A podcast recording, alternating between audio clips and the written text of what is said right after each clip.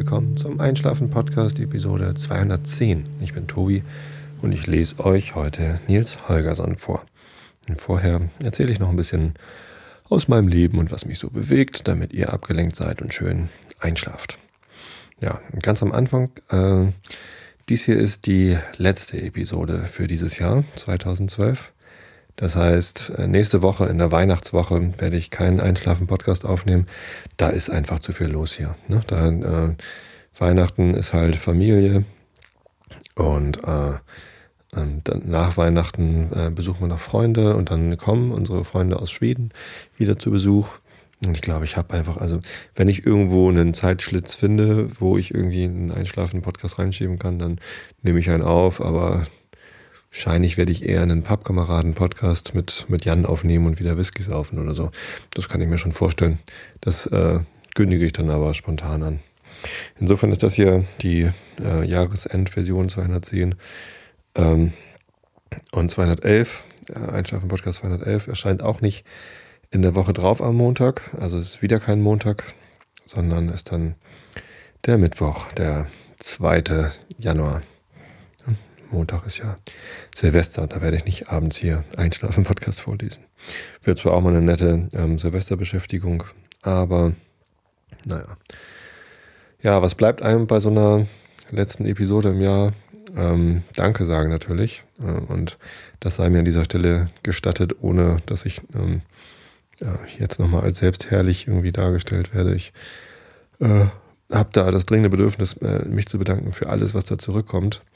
Ähm, habe letztens auch eine, eine Dankes-E-Mail von, von Flatter geschickt. Da gibt es so eine Funktion bei Flatter, dass alle, die mich geflattert haben, eine E-Mail von mir bekommen können. Da habe ich eine, eine Dankes-E-Mail geschickt.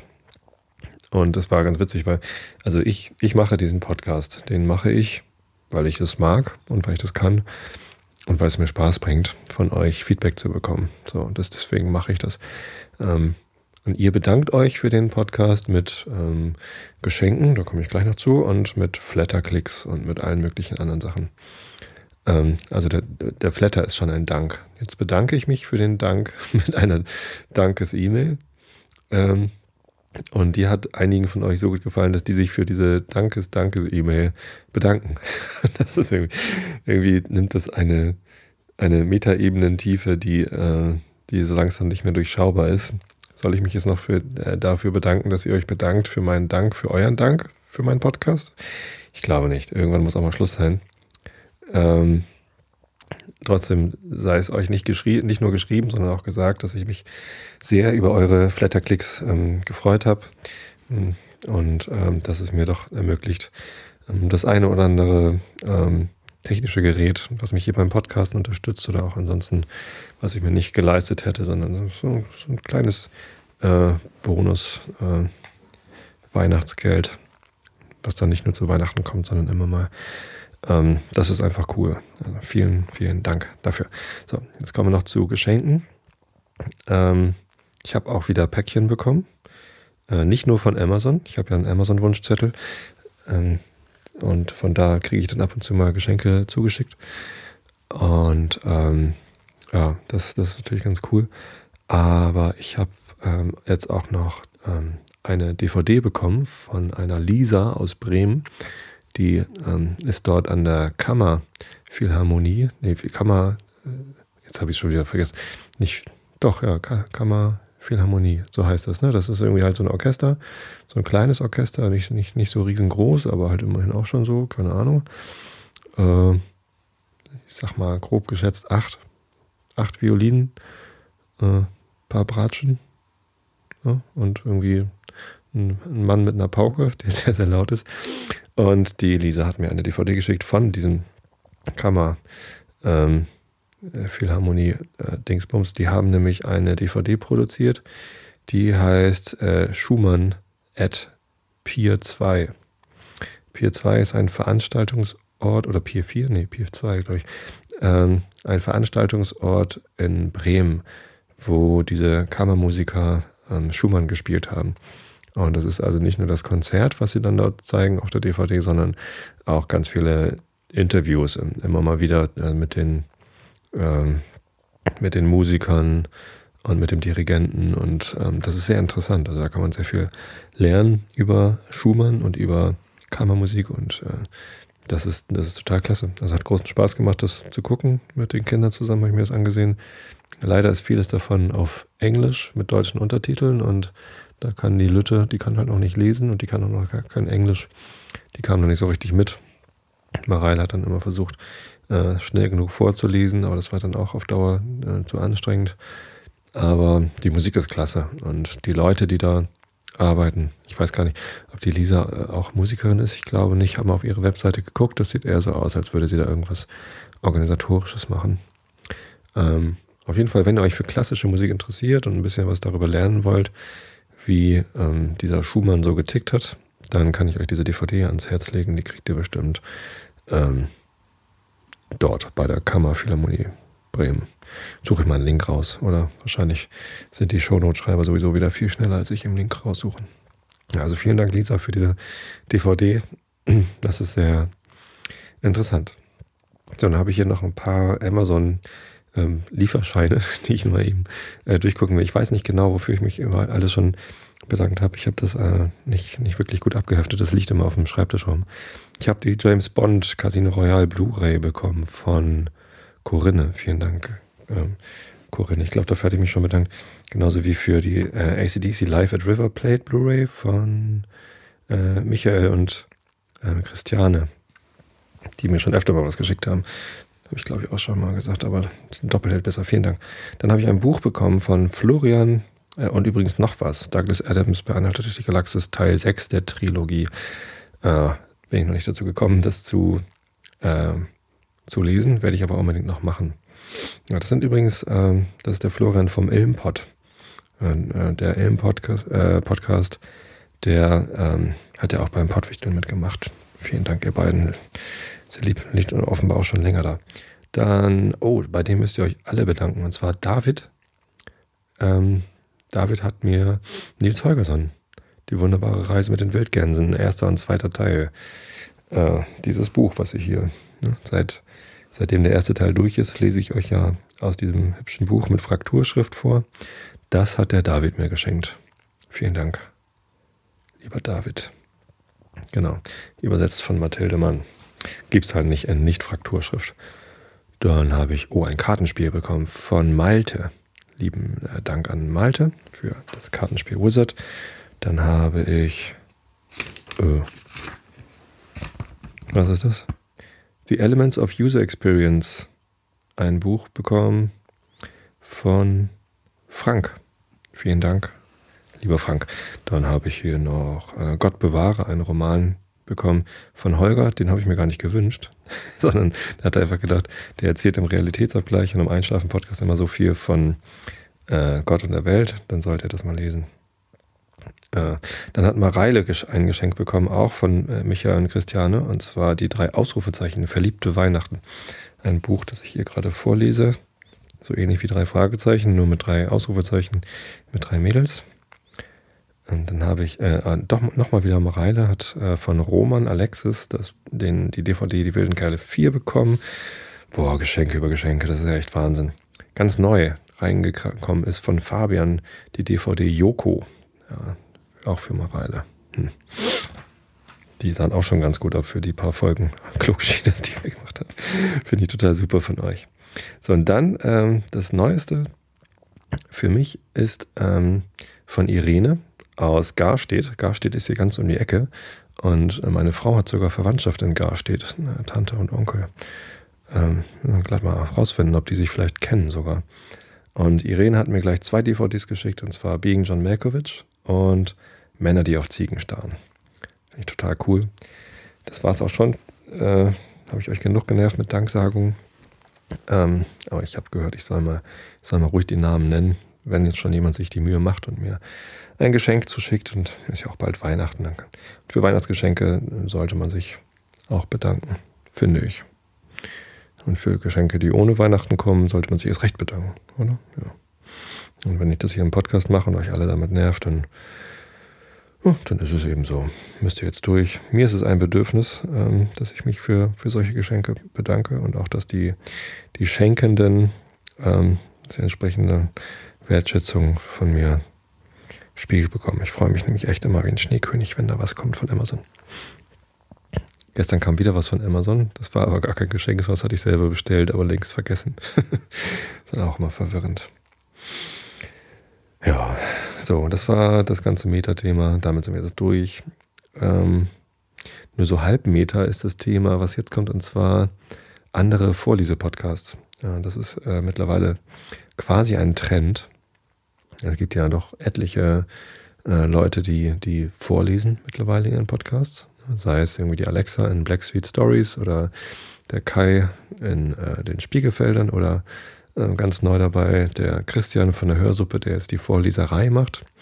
Der da übrigens ein Wahnsinnstempo an den Tag legt. Also der, der haut da irgendwie die Reise zum Mittelpunkt der Erde in äh, einer Schlagzeile raus. Der der liest, glaube ich, nichts anderes mehr. Der macht nichts anderes mehr, als dieses Buch vorzulesen.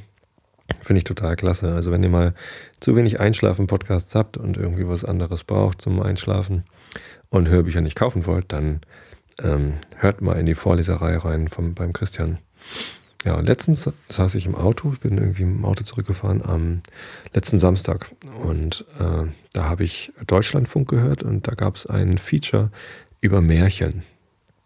Und ähm, in, diesen, äh, in diesem Feature ging es um verschiedene Sachen, die mit Märchen zusammenhängen, unter anderem um irgendwie eine, ähm, äh, eine Drehbuchautor, nee, wie heißt denn das, eine, eine Regisseurin, die ein, ein Theaterstück gemacht hat, ähm, die halt äh, Märchen irgendwie neu ver, verarbeitet hat, sodass sie ein bisschen an die heutige Zeit angepasst sind und nicht mehr ganz so unlogisch klingen. Also zum Beispiel hat sie irgendwie Schneewittchen ähm, mal so ein bisschen äh, genauer beschrieben, was ist das eigentlich für ein, für ein Mädchen, dass sie da irgendwie so blöd ist und ständig die Tür aufmacht und sich immer reinlegen lässt. Und ähm, ja, da ist halt irgendwie so ein, so ein, ähm, so ein etwas leichtgläubiges, er hat, hat halt so ein bisschen näher beschrieben, wie, wie, wie die wohl drauf sein könnte, äh, dass es zu dieser Geschichte gekommen ist. Also der, der ursprüngliche Plot wurde nicht verändert, sondern er wurde halt nur ergänzt, um äh, nähere Einsichten in die Psychologie der Figuren. War ganz interessant. Ähm, aber am interessantesten an diesem Feature fand ich den Abschluss. Und zwar ging es da um ähm, äh, Hörbücher im Internet. Dann dachte ich, oh, gleich mal, gleich mal aufpassen.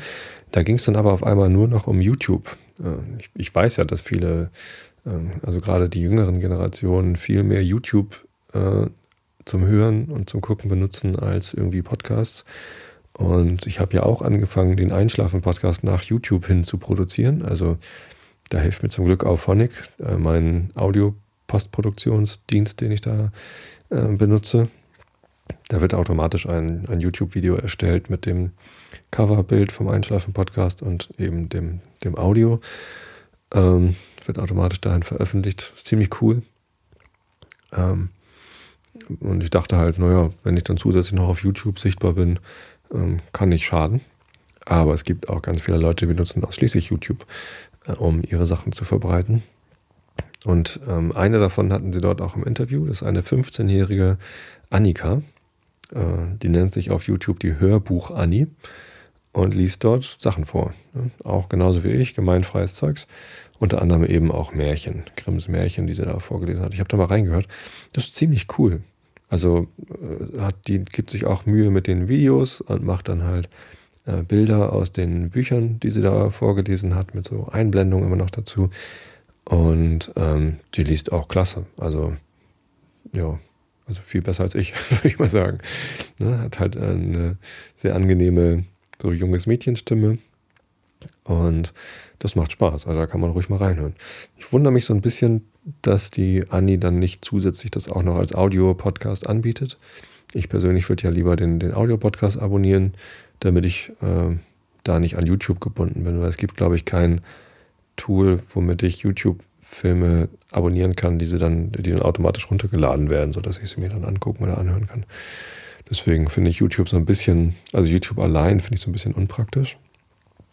Aber naja, sei es drum, könnte man ja vielleicht nachträglich nochmal machen, da einen Audiopodcast draus zu produzieren. Ich glaube, dann könnte man, könnten die auch nochmal ein paar mehr Hörer finden. Aber ja, ich habe da, wie gesagt, ein bisschen rumgeklickt dann bei der Hörbuch Anni und mir das alles angeguckt, gleich mal abonniert.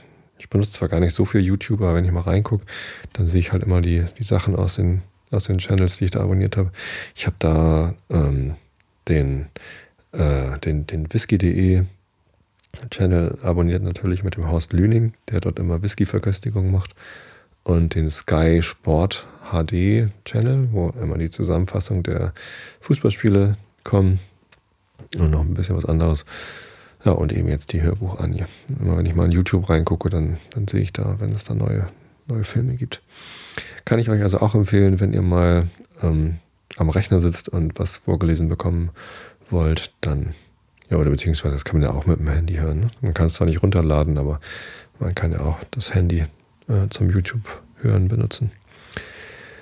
Ähm, hört mal Hörbuch an die rein. Da gibt es noch eine ganze Reihe weiter. Also, wenn man da mal in die Kom Kommentare guckt bei der Hörbuch Anni, dann findet man noch andere YouTube-Produzenten, die eben auch Bücher vorlesen. Ich habe da gleich noch eine andere gefunden, die hat dann äh, so Science-Fiction und Fantasy-Romane vorgelesen. Äh, und da habe ich bei ihr auf der Profilseite geguckt, das sah so ein bisschen, na, also die, die Rechte hat sie offenbar nicht, das vorzulesen, meint aber, ähm, das ist jetzt eine Werbung für die, für die Bücher, die sie da macht. Und die sollen sich mal nicht beschweren.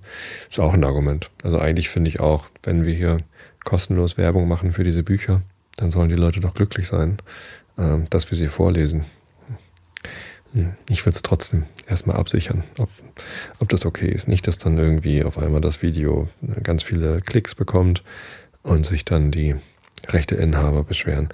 Weil die ticken, man, also Rechteinhaber ticken nie rational, sondern äh, äh, nie, nie, nie, äh, nie sinnvoll, sondern die ticken halt immer nach dem Motto, ja, ähm, ich mache halt das, was den Profit maximiert und nicht das, was sinnvoll ist. Ne? Da ist immer Vorsicht geboten. Vielleicht schreibe ich dir nochmal, wenn ich die wiederfinde. War irgendwie eine Bekannte von der Hörbuch Anni. Vielleicht hört ihr mal rein, die Hörbuch Anni, und dann weiß sie bestimmt, wer gemeint ist. Ansonsten wollte ich euch noch irgendwas erzählen.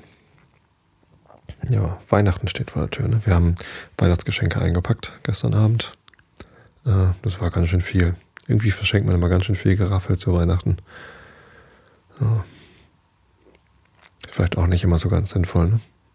Andererseits, Geschenke gehören auch irgendwie zu Weihnachten dazu.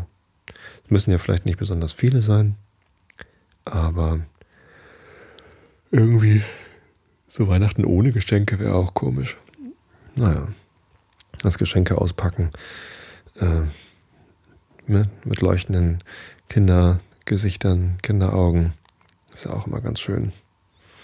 Aber ich finde an Weihnachten einfach immer cool, wenn man zusammensitzt und ganz viel leckeres Essen hat und sich Geschichten erzählt und einfach diese weihnachtliche Stimmung. Wir haben auch immer einen schönen Weihnachtsbaum im Wohnzimmer stehen.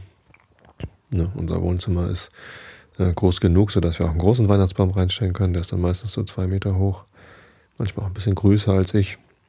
Und dann tun wir da echte Kerzen rein. Das ist bei uns ganz wichtig. Also so eine äh, Lichterkerzen, so, so Lichterketten, elektrische kommen da nicht rein, sondern nur echte Kerzen. Da muss man natürlich vorsichtig sein, dass man da nicht gegenstößt. Da ist man eben vorsichtig. Ne? Ich, einen Feuerlöscher habe ich sowieso im Haus. Wenn, wenn ich einen Kamin habe, brauche ich auch einen Feuerlöscher. Und ähm, was soll schon passieren? Ne? Wenn es ein bisschen kokelt, dann habe ich Pech. Aber ja, man lässt den Tannenbaum ja auch nicht ohne Aufsicht vor sich hin brennen. Also die Kerzen, sondern man sitzt halt immer dabei und guckt sich das an. Dafür zündet man die Kerzen ja auch an. Das soll ja kein, keine Lichtquelle sein, die man so nebenbei laufen lässt und dann verlässt man den Raum und kommt wieder rein oder, oder auch nicht oder so. Ich meine, wenn man den Raum verlässt, macht man sowieso eigentlich das Licht aus. Ja, schön Energie sparen. Äh, sondern äh, die Tannenbaumkerzen sind halt was Besonderes. Wenn man die Kerzen am Tannenbaum anzündet, dann sollte man den Tannenbaum auch angucken oder beziehungsweise sich irgendwie beim Tannenbaum aufhalten und es genießen, dass Weihnachten ist und dass die Kerzen brennen. Finde ich. Und dann passt man ja sowieso auf und dann kann man auch echte Kerzen nehmen. So machen wir das zumindest. Ihr könnt ja mal auf Facebook schreiben oder auf Twitter oder per E-Mail oder was auch immer, wie ihr das macht, wie ihr Weihnachten feiert. Und ich freue mich, wenn ihr euch meldet, auch ohne Geschenke übrigens. Ne? Nicht, dass ihr jetzt alle denkt, ihr müsst mir Geschenke machen, um Himmels Willen. Ich freue mich, wenn ihr zuhört und ich freue mich, wenn ihr mir schreibt. Es ist ein gutes Gefühl, dass ich hier nicht äh, das alles für die Tonne produziere, sondern dass ihr mir zuhört und irgendwie Spaß dran habt. Ja. Ja. So. Ein Thema hatte ich noch. Ich wollte noch erzählen, dass ich in letzter Zeit angefangen habe, ein Browser-Spiel zu spielen. Na, vielleicht erzähle ich euch davon nächstes Mal. Das Spiel heißt Rising Cities. Ja. Ich habe es auch schon durch, so ungefähr. Aber diese Aufbauspiele, die machen irgendwie immer Spaß. Kommt vielleicht dann als nächstes, in der nächsten Episode als, als Thema. Na, wie auch immer. Ähm, ihr merkt es, meine Stimme ist ein bisschen belegt. Ich bin auch äh, gerade mal wieder ein bisschen krank mit, mit Husten und Heiserkeit und so. Aber jetzt geht es schon wieder. Morgen geht es wieder zur Arbeit. Und deswegen sollte ich jetzt vielleicht auch die Stimme ein bisschen schonen. Ich lese euch noch was vor. Äh, achso, das war natürlich noch das Thema. Ne? Hier Nils Holgersson, der ist ja gerade in Falun und äh, dort erzählt jetzt der Rabe dem Jungen, glaube ich. Ah, genau. Der, äh, der Nils, der äh, muss gerade, was muss er machen? Äh, er muss irgendwas arbeiten. Ich habe es vergessen. Schon wieder zu, zu lange her. Achso, ja. Ah, stimmt, genau. Der ist irgendwie, ähm, der Rabe ist gefangen in dem, in dem Wort, was ich äh, letztes Mal immer falsch vorgelesen habe, bis ich dann gemerkt habe, dass es gar kein, gar kein S ist, sondern ein, ein F oder so. Wie war das? Äh, Schwefelsiederei. Genau, in der Schwefelsiederei ist der Rabe gefangen. Und damit Nils ähm, nicht einschläft, während er mit einem Stemmeisen ein Loch in die Wand schlägt, erzählt der Rabe ihm jetzt die Geschichte von der Falluner Grube. Und ich hatte euch versprochen, dass bevor ich die Geschichte vorlese, ich noch kurz da ähm, berichte, was ich über Falun weiß. Wir sind dann nämlich ähm, am letzten Schwedenurlaub da durch die Gegend gekommen und ich hatte auch schon vorher ähm, von Falun gehört. Das ist nämlich ähm, der Ursprungsort der, der roten Farbe, mit der die Häuser dort alle angemalt sind. Ihr kennt das bestimmt, wenn man irgendwie Bilder von Schweden sieht oder in Schweden ist, dann sind da die meisten Häuser rot angemalt. Ne? Holzhäuser mit so einem dunklen, satten Rot. Hm, die Balken sind meistens weiß oder ja, und, und, und die, die, die Holzfassade ist rot gestrichen. Und dieses Rot, das heißt äh, Falunrot, beziehungsweise Faluröd auf Schwedisch. Und das heißt so, weil das aus Falun kommt, ähm, größtenteils.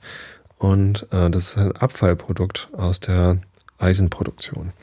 Da haben sie also beim, beim Auswaschen von irgendwas oder so, haben sie halt ein, ein Abfallprodukt, äh, irgend so ein, so, ein, so ein Schlamm, den sie da, den sie da über haben.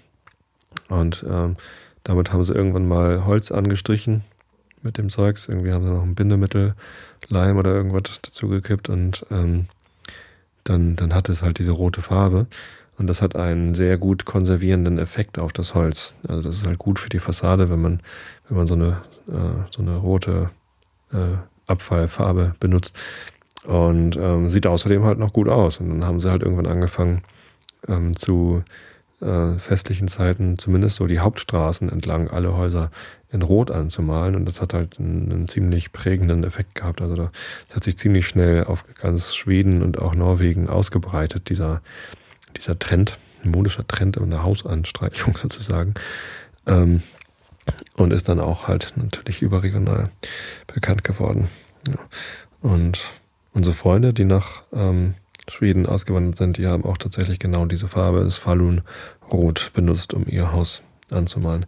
Dann hatten sie ein bisschen was über und haben uns dann einen Eimer mitgebracht und dann haben wir hier das ähm, Spielhaus im Garten, das ähm, auch aus Holz ist. Da haben wir so ein kleines, also so, das ist eigentlich so ein Türmchen, wo wir dann nach außen so ein, ähm, so ein Haus äh, dran gebaut haben. So, ein, so, eine Art Baumhaus mit einem kleinen Anbau sozusagen ist das. Ähm, Und äh, das haben wir auch rot angestrichen mit, mit Faluröd, mit Original Faluröd. Total cool. Ja, und jetzt lese ich euch vor hier von Nils Holgersson. Wir sind auf Seite 3, äh, 463. Irgendwo im Kapitel, weiß ich nicht so. Äh, was war denn das? Dann gucke ich mal eben nach. Irgendwo muss es hier anfangen. Irgendwie finde ich es gerade nicht. Na, ist ja auch egal. Das Bruderteil, ist es das? Ich glaube schon, Kapitel äh, 29. Ja, so ist es. Kapitel 29. Und da drin gibt es jetzt einen Unterabschnitt, der heißt Die Geschichte von der Falluner Grube. Also Augen zu und zugehört. Ich will dir etwas sagen, Däumeling, begann Batali, Bataki. Oh, jetzt fängt das schon an. Erstes Wort, schon weiß ich nicht, was das für ein Buchstabe ist, ein K. Bataki. Der Rabe, genau, der heißt so. Nochmal. Ich will dir etwas sagen, Däumeling, begann Bataki. Ich habe lange auf der Erde gelebt. Ich habe gute und böse Tage kennengelernt und mehrmals ist es geschehen, dass mich die Menschen gefangen gehalten haben. Dadurch habe ich nicht nur gelernt, ihre Sprache zu verstehen, sondern ich habe auch viel von ihrer Gelehrsamkeit aufgeschnappt. Ich kann wohl sagen, dass es im ganzen Lande keinen Vogel gibt, der mit deinen Stammverwandten so gut Bescheid weiß wie ich. Einmal saß ich viele Jahre hintereinander im Käfig bei einem Bergmeister hier in Falun, und in seinem Hause hörte ich das, was ich dir nun erzählen will. Vor vielen, vielen Jahren wohnte hier in Talana ein Riese, der hatte zwei Töchter. Als der Riese alt wurde und fühlte, dass er sterben sollte, rief er die Töchter zu sich, um seinen Besitz zwischen sie zu teilen. Sein größter Reichtum bestand in einigen Bergen voller Kupfer, und die wollte er seinen Töchtern geben. Ehe ich euch aber dies Erbe hinterlasse, sagte er, müsst ihr mir geloben, dass, falls ein Fremder eure Kupferberge entdecken sollte, ihr ihn totschlagen wollt, ehe er irgendjemand seinen Fund zeigen kann. Kupfer, nicht Eisen? Ist das vielleicht ein Abfall aus der Kupferproduktion? Hm, da habe ich vielleicht wieder Quatsch erzählt. Ja. Glaubt mir nix. Die älteste von den Töchtern des Riesen war wild und grausam, und sie versprach ohne Besinn, dem Vater zu gehorchen. Die andere hatte einen sanfteren Sinn, und der Vater sah, dass sie überlegte, ehe sie ihr Versprechen gab. Daher hinterließ er ihr nur ein Drittel des Erbes, während die ältere genau doppelt so viel bekam wie sie. Auf dich kann ich mich verlassen, also seist du ein als, äh, äh, oh, oh, äh, auf dich kann ich mich verlassen, als seist du ein Mann, sagte der Riese, und darum sollst du das Bruderteil haben. Bald darauf starb der alte Riese, und lange Zeit hielten die beiden Töchter ihr Versprechen ganz gewissenhaft. Es geschah, dass mehr als ein armer Holzhauer oder Jäger das Kupfererz erblickte, das an mehreren Stellen oben auf der Oberfläche des Berges lag, aber kaum war er nach Hause gekommen und hatte erzählt, was er gesehen, als ihn ein Unglück traf. Entweder stürzte eine ausgegangene Tanne auf ihn herab, aber, äh, oder auch er wurde unter einem Bergrutsch begraben. Er fand nie Zeit, irgendjemand zu zeigen, wo der Schatz in der Wildnis zu finden war. Zu jener Zeit war es Sitte im Lande, dass alle Bauern im Sommer ihr Vieh tief in die Wälder hinein auf die Weide trieben. Die Hirtenmädchen gingen mit, um zu melken und Butter und Käse zu bereiten, um den Hirten und dem Vieh eine Zufluchtsstätte in der Wildnis zu schaffen, rodeten die Bauern ein kleines, einen kleinen Fleck im Walde und bauten dort kleine Häuser, die sie Sennhütten nannten. Nun geschah es, dass ein Bauer, der am Dalelf in der Torfänger Gemeinde wohnte, seine Sennhütte an dem See Runn hatte, wo die Erde so steinig war, dass niemand versucht hatte, sie zu bebauen. Einmal im Herbst zog der Bauer mit ein paar Lastpferden nach der Sennhütte hinauf, um behilflich zu sein, das Vieh, die Butterkübel und die Käse nach Hause zu schaffen. Als er die Herde zählte, entdeckte er, dass einer seiner Böcke an den Hörnern ganz rot war. Was für Hörner sind das, die der Ziegenbock Kähre hat? Heißt es Kähre? Ich glaube schon, fragte der Bauer die Sennerin. Das weiß ich nicht, antwortete das Mädchen.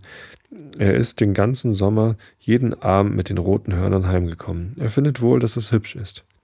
Meinst du? fragte der Bauer. Der Bock hat seinen eigenen Kopf, und ich kann die roten Hörner scheuern, so viel ich will. Er läuft gleich hin und macht sie wieder rot. Scheuere du die rote Farbe nur noch einmal ab, sagte der Bauer, dann will ich sehen, wie er das anstellt. Kaum waren dem Ziegenbock die Hörner gescheuert, als er schleunigst in den Wald lief. Der Bauer folgte ihm, und als er den Bock einholte, stand der und rieb die Hörner gegen ein paar Steine, die rot waren.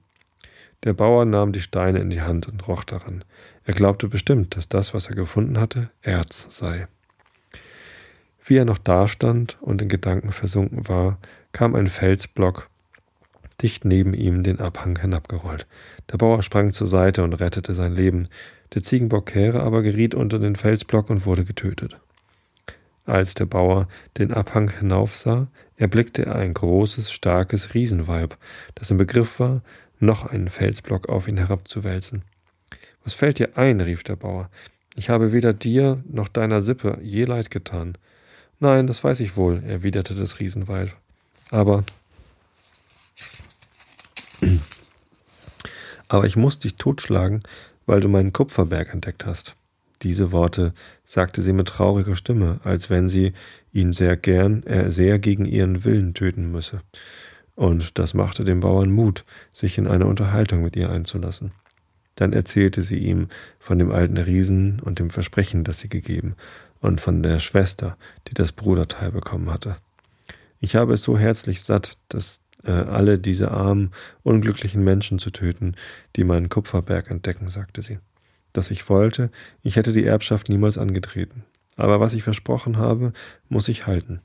Und dann begann sie wieder, einen Felsblock loszubrechen. Übereile dich nicht, sagte der Bauer. Du brauchst mich, um des Versprechens willen, nicht zu töten. Ich habe das Kupfer nicht gefunden, sondern der Ziegenbock, und den hast du schon totgeschlagen. Glaubst du, dass ich mich damit begnügen kann? fragte das Riesenweib ein bisschen unschlüssig. Ja, das glaube ich ganz bestimmt, antwortete der Bauer. Du hast dein Versprechen so treu gehalten, wie es nur irgendjemand verlangen kann. Und er sprach so vernünftig mit ihr, dass sie ihn am Leben ließ. Der Bauer zog nun zuallererst mit den äh, Kühen heim. Dann ging er in das Berg, Bergdistrikt hinab und mietete Knechte, die sich auf Bergwerksarbeit verstanden. Die halfen ihm an der Stelle, wo der Ziegenbock sein Leben gelassen hatte, eine Grube zu brechen. Anfangs fürchtete er, totgeschlagen zu werden, aber das Riesenweib hatte es offenbar satt, ihren Kupferberg zu bewachen. Sie fügte ihm nie ein Leid zu. Die Erzader, die der Bauer entdeckt hatte, reichte ganz bis an die Oberfläche des Berges, so dass es weder mühselig noch schwer war, das Erz zu brechen. Er und die Knechte holten Brennholz aus dem Walde, errichteten große Scheiterhaufen auf dem Erzberge und zündeten sie an. Da wurde der Fels von der Hitze gesprengt, sodass sie zu dem Erz gelangen konnten. Dann ließen sie die Erzstücke durch ein, Feuer nach dem anderen gehen, bis sie das reine Kupfer gewannen und die Schlacken ganz ausgeschieden waren. In alten Zeiten verwendeten die Leute äh, fast noch mehr Kupfer zum täglichen Gebrauch als heutzutage. Es war eine begehrte und nützliche Ware, und der Bauer, dem die Grube gehörte, wurde bald steinreich. Er baute sich ein großes, prachtvolles Haus in der Nähe der Grube und nannte es Kähre-Erbe nach dem Ziegenbock. Wenn er zur Kirche nach äh, Torfong ritt, war sein Pferd mit Silber beschlagen, und als seine Tochter Hochzeit feierte, ließ er Bier aus zwanzig Tonnen Malz brauen und zehn große Ochsen am Spieß braten. Aber eines Abends geschah es, dass vier schneidige Kerle mit der Bergmannshacke auf dem Rücken nach Kähre-Erbe gewandert kamen. Sie wurden gut empfangen, wie alle anderen, aber als der Bauer fragte, ob sie bei ihm arbeiten wollten, sagten sie rein heraus Nein. Wir wollen auf eigene Rechnung Erz brechen. Ihr wisst doch, dass der Erzberg mir gehört, entgegnete der Bauer. Es ist nicht unsere Absicht, Erz in eurer Grube zu brechen, sagten die Fremden. Der Berg ist groß, und was offen und uneingefriedigt in der Wildnis liegt, können wir mit gleich gutem Recht wie du nehmen. Mehr wurde nicht über die Sache geredet, und der Bauer erwies den Neuangekommenen nach wie vor äh, Gastfreundschaft.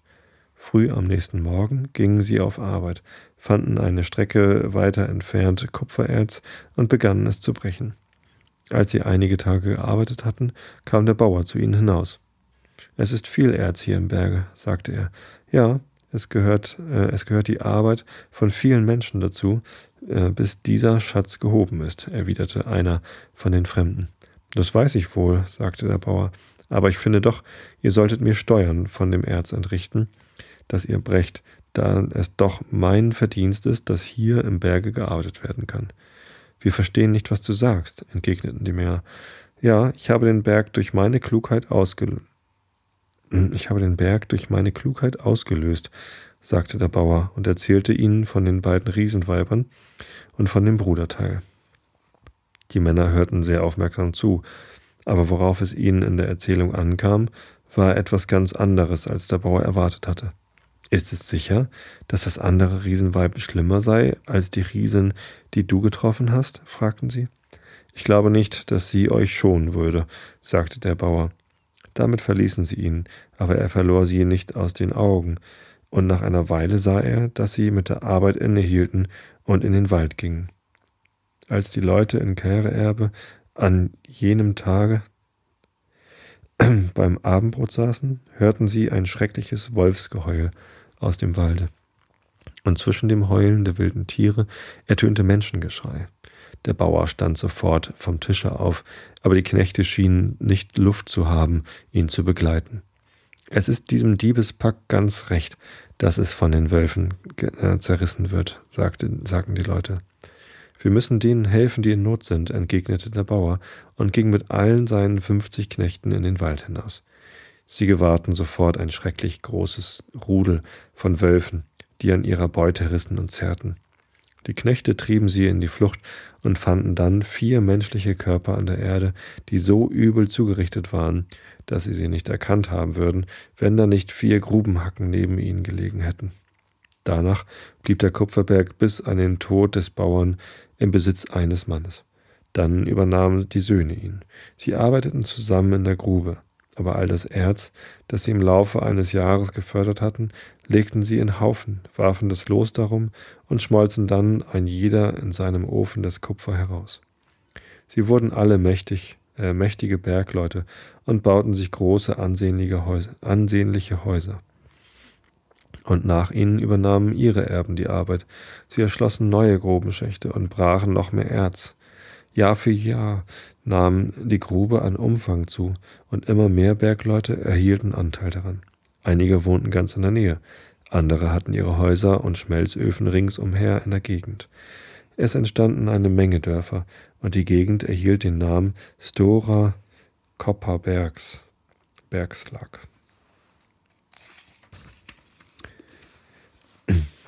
Nun muss man wissen, dass es bald ein Ende hatte mit dem Erz, das so lag, dass man es von oben brechen konnte, wie man Steine in einem Steinbruch bricht. Die Grubenarbeiter mussten das Erz tief unter der Erde suchen. Durch enge Schächte und lange gewundene Gänge mussten sie sich in das dunkle Innere der Erde hineinarbeiten, um ihre Holzhaufen anzuzünden und den Berg zu sprengen. Es ist immer eine mühselige und schwere Arbeit, Steine zu brechen.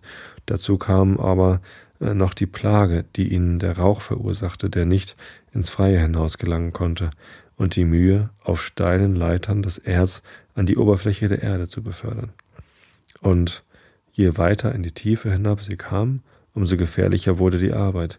Oft brachen große Ströme brausend in die Grube ein, oder äh, oft geschah es, dass die Decke des Grubenganges auf die Arbeiter hinabstürzte.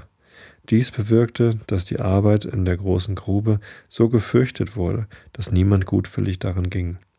Da bot man zum Tode verurteilten Verbrechern und Leuten, die geächtet im Walde herumstreiften, Berg äh, Vergebung für ihre Schuld an, wenn sie Grubenarbeiter in Falun werden wollten. Lange Jahre hatte niemand daran gedacht, nach dem Bruderteil zu suchen, aber unter den gesetzlosen Männern, die nach dem großen Kupferberg kamen, waren mehrere, die größeren Wert auf Abenteuer legten als auf ihr Leben, und sie durchstreiften die Gegend in der Hoffnung, es zu finden. Wie es allen den Suchenden erging, das weiß niemand, aber wir haben eine Erzählung von zwei Grubenarbeitern, die eines Abends spät zu ihrem Herrn, Herrn heimkehrten und erzählten, sie hätten eine große Erzader im Walde gefunden. Sie hatten den Weg dahin bezeichnet, und am nächsten Tage wollten sie ihrem Herrn den Fund zeigen. Aber der nächste Tag war ein Sonntag, und der Herr wollte an dem Tage nicht in den Wald gehen und nach Erz suchen, stattdessen ging er mit seinem ganzen Hausstand zur Kirche.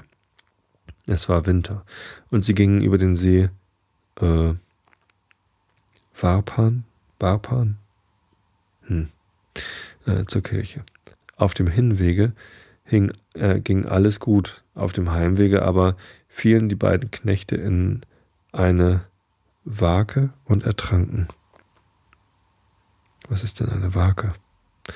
Da mussten die Leute wieder an die alte Sage von dem Bruderteil denken, und sie sagten, es sei gewiss das, was die Knechte gefunden hatten.